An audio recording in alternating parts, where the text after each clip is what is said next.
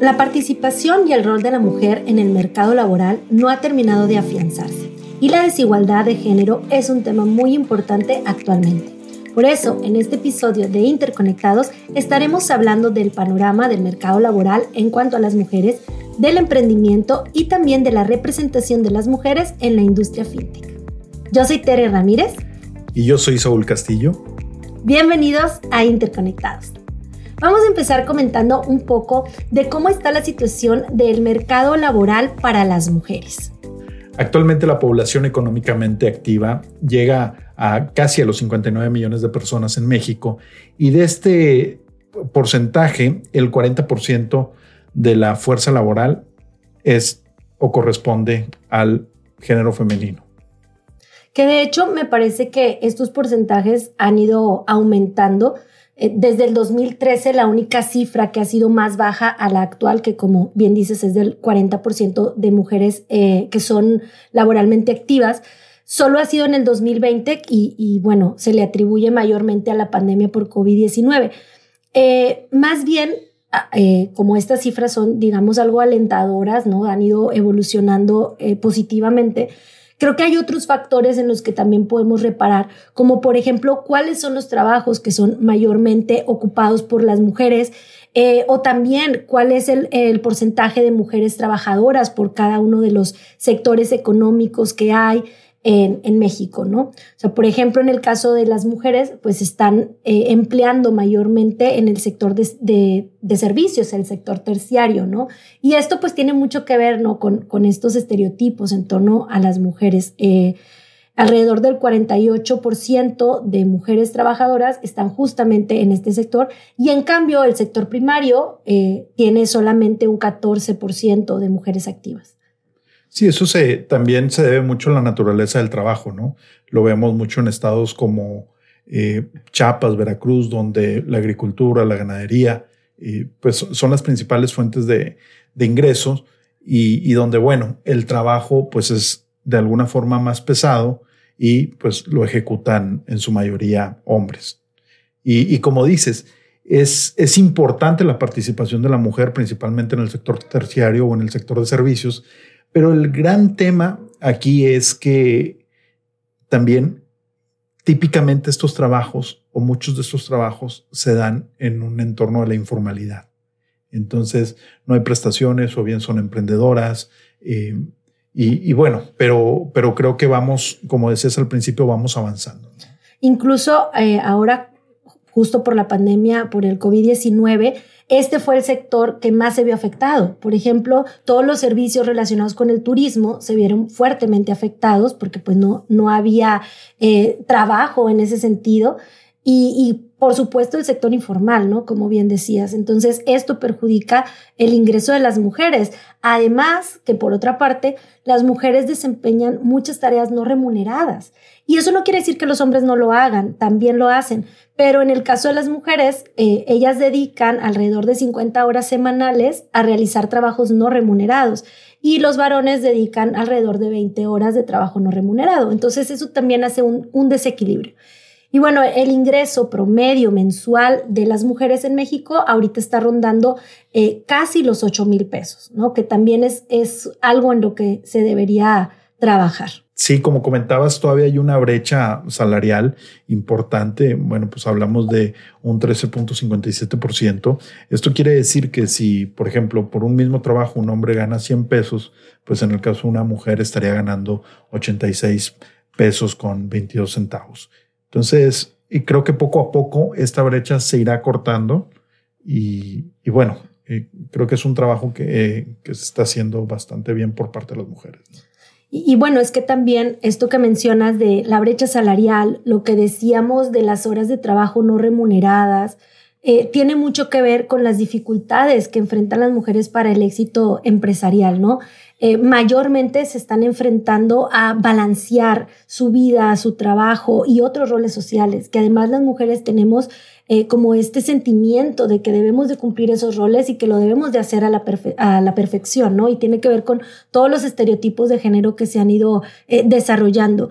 También está la falta de financiamiento y el acceso al capital, que también es una de las razones por las cuales las mujeres no emprenden. Eh, se enfrentan a que generalmente hay una mayor confianza para depositar el dinero, para dar financiamiento a proyectos de emprendimiento de, de hombres, ¿no? Y bueno, también bien importante, la falta de confianza que ellas perciben en sí mismas como mujeres emprendedoras, que creo que esa es una labor bien importante que tenemos que hacer al interior, ¿no? A, a trabajar en nosotras mismas y poder ejercer los derechos que hemos ido ganando o que otras mujeres han ido ganando por nosotras, ¿no? Y, bueno, la competencia que en un momento dado hay en un campo laboral que generalmente está dominado por hombres, sobre todo las mujeres que se dedican a los sectores de ciencias, de matemáticas, eh, de medicina, ¿no? Se ven muy enfrentadas a este campo que, que, en el que los hombres tienen un mayor dominio, ¿no? Este, entonces creo que esas son de las dificultades que están enfrentando las mujeres en este momento para poder emprender. Sin duda, como, como mencionas, lo, hay tres principales retos para las mujeres. El primero es que básicamente muchos de los trabajos se, dan en la informalidad. De hecho, eh, el 6.4% eh, de los trabajos informales son de mujeres, ¿no? Entonces, el, otro, como decías, encontrar un balance entre la vida personal y la vida profesional es todo un reto. Y, por último, lo que mencionabas, el acceso a fuentes de financiamiento. Y si bien hay muchos programas que apoyan, como los microcréditos o, o las microfinancieras, que apoyan a proyectos de, mujeres. Son proyectos principalmente de baja escala o proyectos de venta por catálogo o venta que hacen pasteles, costureros. Entonces, sí necesitamos trabajar más y desarrollar más todo lo que es la, la economía STEM, que por sus siglas en inglés son ciencia, tecnología, ingeniería y eh, matemáticas ahí creo que está la base del desarrollo y lo vemos en países como en China, donde incluso cuando ven, ellos prefieren apostarle a la mujer. ¿Por qué? Porque la mujer es el eje de la familia y, hay, hay estudios que muestran que cuando una mujer empieza a desarrollarse, en consecuencia la, la economía familiar mejora. Y, lo hemos visto, eh, a mí me ha tocado estar de cerca en algunos programas de microcréditos y definitivamente quien saca adelante la familia son las mujeres, ¿no? Les da estudio principalmente a los jóvenes y, y por supuesto en su mayoría eh, salen, salen jóvenes con, con prosperidad, ¿no?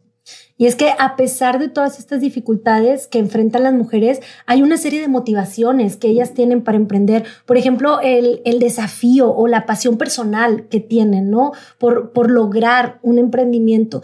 Y, aquí vemos una diferencia entre las mujeres que son del sector STEM y las que no son del sector STEM, porque las que son del ámbito de la ciencia, las matemáticas, la tecnología, tienen este mayor desafío personal, ¿no? Por lograr. Y en cambio, las que son del área del no STEM, pues ahí se ve como un poco menos, ¿no? Un poco menos de, de relevancia este aspecto, así como el de resolver problemas urgentes. Las mujeres del área de STEM buscan resolver este tipo de problemas pero también está la idea de comercializar su propio negocio, su propia idea de negocio y en cambio, en las que no son del sector de ciencia, de tecnología, de matemáticas, eh, ellas lo que buscan es independizarse económicamente. Y creo que esto dice mucho de la sociedad eh, mexicana o de las mujeres mexicanas, ¿no? Esta necesidad de poder tener un trabajo que te remunere y que te permita tener esa independencia económica. Así es, y, fíjate, pero creo que vamos por buen camino. Yo sé que es eh, luego un, tema, ¿no? Todo, todo esto de que las mujeres no llegan a un puesto o el tema de la brecha salarial, eh, pero si lo vemos de, de 2012 a, a 2021, aumentó en un 42% la matrícula de mujeres.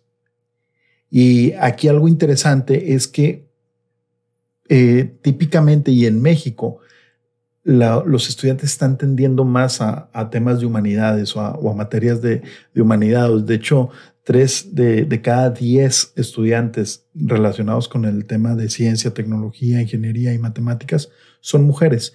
Entonces, eh, realmente de los egresados, únicamente el 13.5% son, son mujeres. Entonces, hay una brecha, pero vamos, vamos mejorando. Y tan es así que, por ejemplo, en 1950 el total de los alumnos eh, de primaria eran del 52% niños y el 48% niñas. En licenciaturas, eh, el 60% eran hombres y el 40% eran niñas. Entonces, sí vemos una, una diferencia, pero ya en 2020 las mujeres superan a los hombres en la conclusión de licenciaturas y de maestrías. De hecho, eh, por ejemplo, ya el 7.8 millones de, de, mujeres terminan una licenciatura, mientras que 7.7 millones son eh, con licenciatura son hombres. Entonces, ya empieza a haber un, cambio en la balanza porque también, bueno, las mujeres ya hoy día son mayoría en la, en la población de México, ¿no? Entonces, creo, creo que vamos bien, ya vamos eh, superando en el tema de licenciatura y maestría, pero no así en doctorados. De, en el tema de doctorados, 131 mil egresados son hombres y 110 mil son mujeres. Entonces, eh, creo que, que, vamos poco a poco y todo esto de la, de la, de la educación también, como decías hoy hace rato, pues el tema de los roles, ¿no? No hay un, no hay un rol, no hay una figura que motive a, pues, un modelo a seguir y eso lo mencionaba la doctora Carolina Reina, eh, digo Leiva, perdón, que, que bueno, pues ella está coordinando todo lo que tiene que ver con, con escuelas eh, jesuitas, ¿no?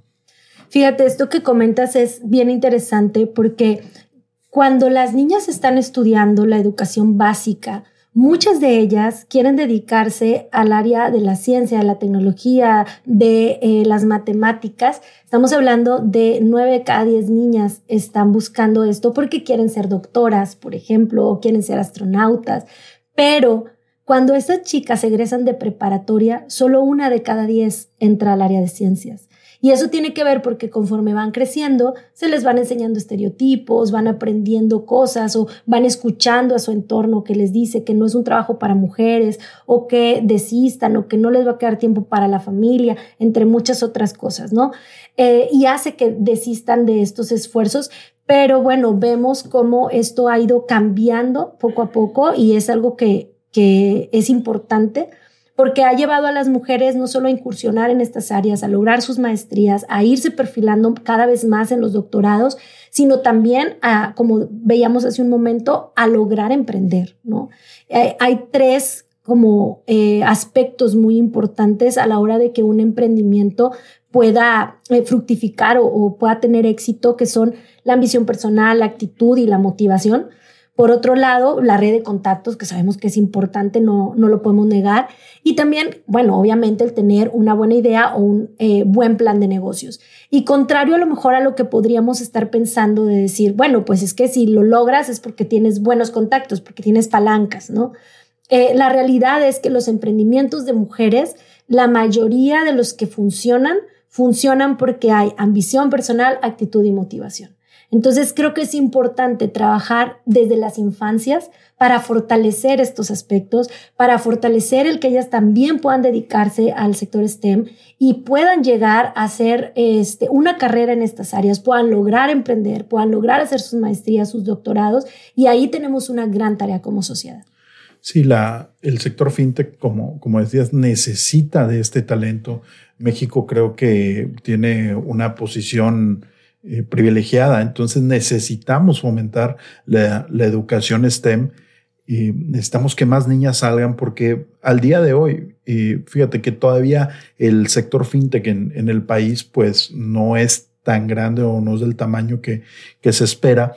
Y ya vemos que hay una gran diferencia. Por ejemplo, de acuerdo al Instituto Mexicano de Competitividad, el sueldo promedio para una mujer es de 12.381 pesos mientras que aquellas egresadas de alguna de las carreras de, STEM, pues tienen un ingreso promedio de 13.330 pesos mensuales. Entonces ya hay un incremento. Y repito, la economía fintech o el sector fintech todavía no llega a su apogeo. Es más, yo creo que apenas vamos empezando aquí en México y sin duda Latinoamérica es, es una de las áreas donde mayor crecimiento vamos a ver. ¿Esto por qué? Por todo el tema y por todo social y político que estamos viviendo.